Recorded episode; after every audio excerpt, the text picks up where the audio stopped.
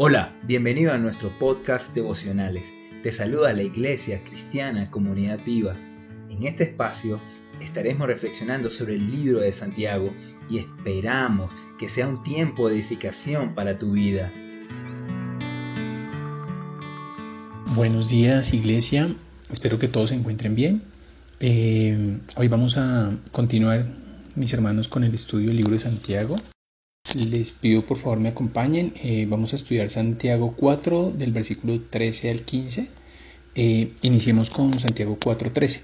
Dice, vamos ahora los que decís, hoy y mañana iremos a tal ciudad y estaremos allá un año y traficaremos y ganaremos.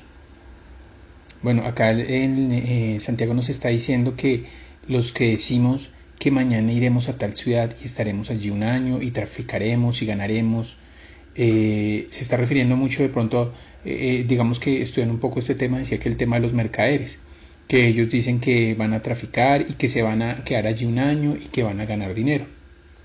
Muchos hacemos eso, ¿no? Muchas veces hacemos proyectos, hacemos planes para mañana, para el futuro, y decimos, no, vamos a hacer esto, eh, vamos a ganar.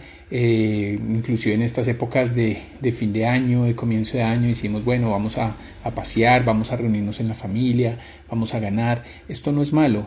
Lo malo es que no tenemos lo más importante presente, que es el autor y consumador de todo, que es Dios. Y Él es el que nos dice si podemos hacer estas cosas o no las podemos hacer.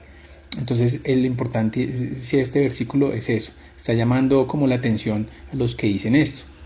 Continuemos más adelante con el versículo 14 que nos dice, cuando no sabéis lo que será mañana. ¿Por qué? ¿Qué es vuestra vida? Ciertamente es neblina que se aparece un poco de tiempo y luego se desvanece. Aquí nos está diciendo que no sabemos lo que será mañana.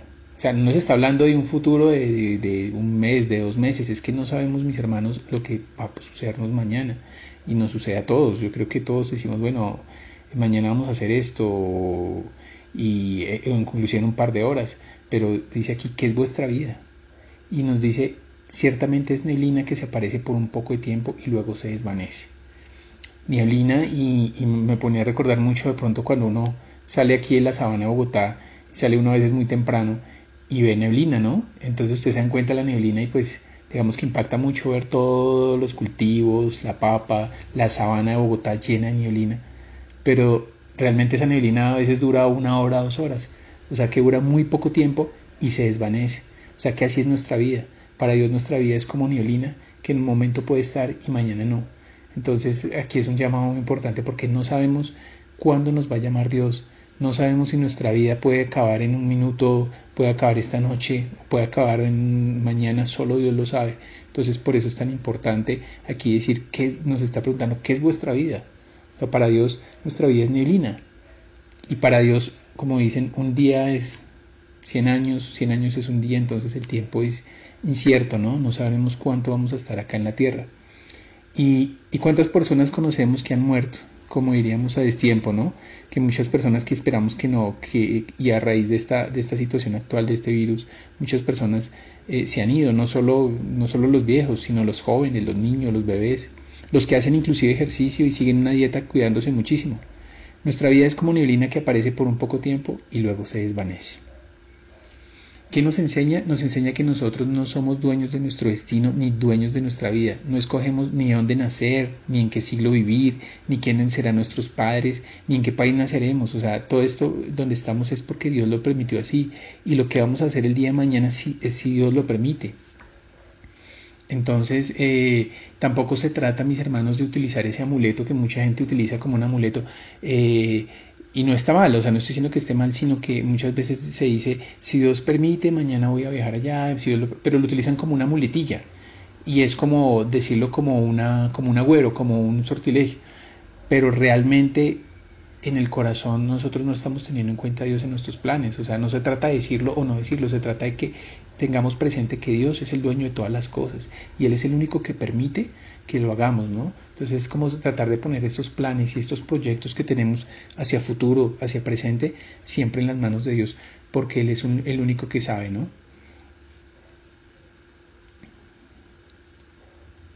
Acá, por ejemplo, pues me llamó también la atención una parte que dice que muchas veces obviamente eh, el tiempo, ¿no? las preocupaciones, las ocupaciones diarias nos mantiene ocupados y pues esto no permite que, que pues obviamente podamos tener a Dios en nuestros planes.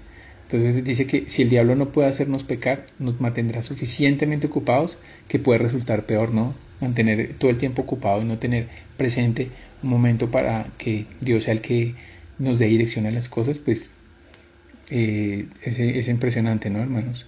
Mm, en Proverbios 27.1 nos dice que no te jactéis del día de mañana, porque no sabéis qué dará de sí el día. Y pues en, la versión eh, TLA nos dice, no presumas de hoy lo que piensas hacer mañana, nadie sabe lo que traerá el futuro. Exactamente, pues aquí pienso que está más que dicho, ¿no? Dice que conocer la incertidumbre del futuro enseña a confiar en Dios y a valorar el presente. Entonces nosotros como, como iglesia, como, como hijos de Dios, debemos tener eso presente, ¿no? Que antes esa incertidumbre del futuro nos debe enseñar a confiar más en Dios, porque nosotros no dependemos ni de un salario mínimo que nos dé el gobierno, ni dependemos de, de las políticas que estén dando ahorita para el tema de la economía, de, digamos de los salarios, eh, del trabajo, de las oportunidades. No dependemos de eso. Nuestra fe y nuestra confianza solo dependemos de Él. Él es el único que puede saber qué es lo mejor para nosotros y qué es lo que va a suceder.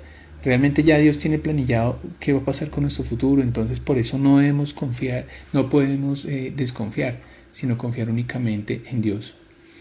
Y en Proverbios 19:21 dice, muchos pensamientos hay en el corazón del hombre, mas el consejo de Jehová permanecerá. O sea que nosotros podemos tener todos los pensamientos, todos los planes, pero Dios es el que va a permanecer y el que va a eh, dictaminar nuestro futuro.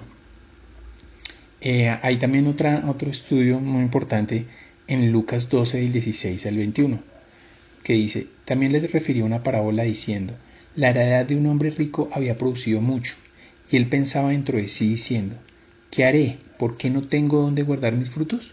Y dijo, esto haré, derribaré mis graneros y los edificaré mayores, y allí guardaré todos mis frutos y mis bienes. Iré a mi alma, alma, muchos bienes tienes guardados para muchos años, repósate, come, bebe, regocíjate. Pero Dios le dijo, necio, esta noche vienen a pedir tu alma, y lo que tú has provisto, ¿de quién será? Así es el que hace para sí tesoro y no es rico para Dios. Pienso que es más claro, mis hermanos, acá Jesús está hablando de eso, ¿no? Esta parábola de una persona que solo piensa en edificar, en construir, en hacer tesoros, en bienes, construir, pero, pero el día mañana dice, pediré tu alma y lo que has provisto de quién será. Entonces es, es, una enseñanza muy importante. Inclusive el mismo Jesús también nos enseñó en Lucas 22, 42, dice, diciendo, Padre, si quieres pasa de mí esta copa, pero no se haga mi voluntad sino la tuya. Cuando él estaba en el monte de los olivos, antes de ser entregado, él estaba diciéndole a Dios, no se haga mi voluntad sino la tuya. O sea, mismo Jesús le estaba pidiendo a Dios que nos hiciera la voluntad de Él. Si Él lo hacía, nos está dando ese ejemplo de sumisión y de poner toda disposición de Dios. ¿Cuánto más nosotros, mis hermanos? Entonces, tengamos muy presente eso, que Dios es el dueño de todas las cosas y Él es el que tiene todo presente.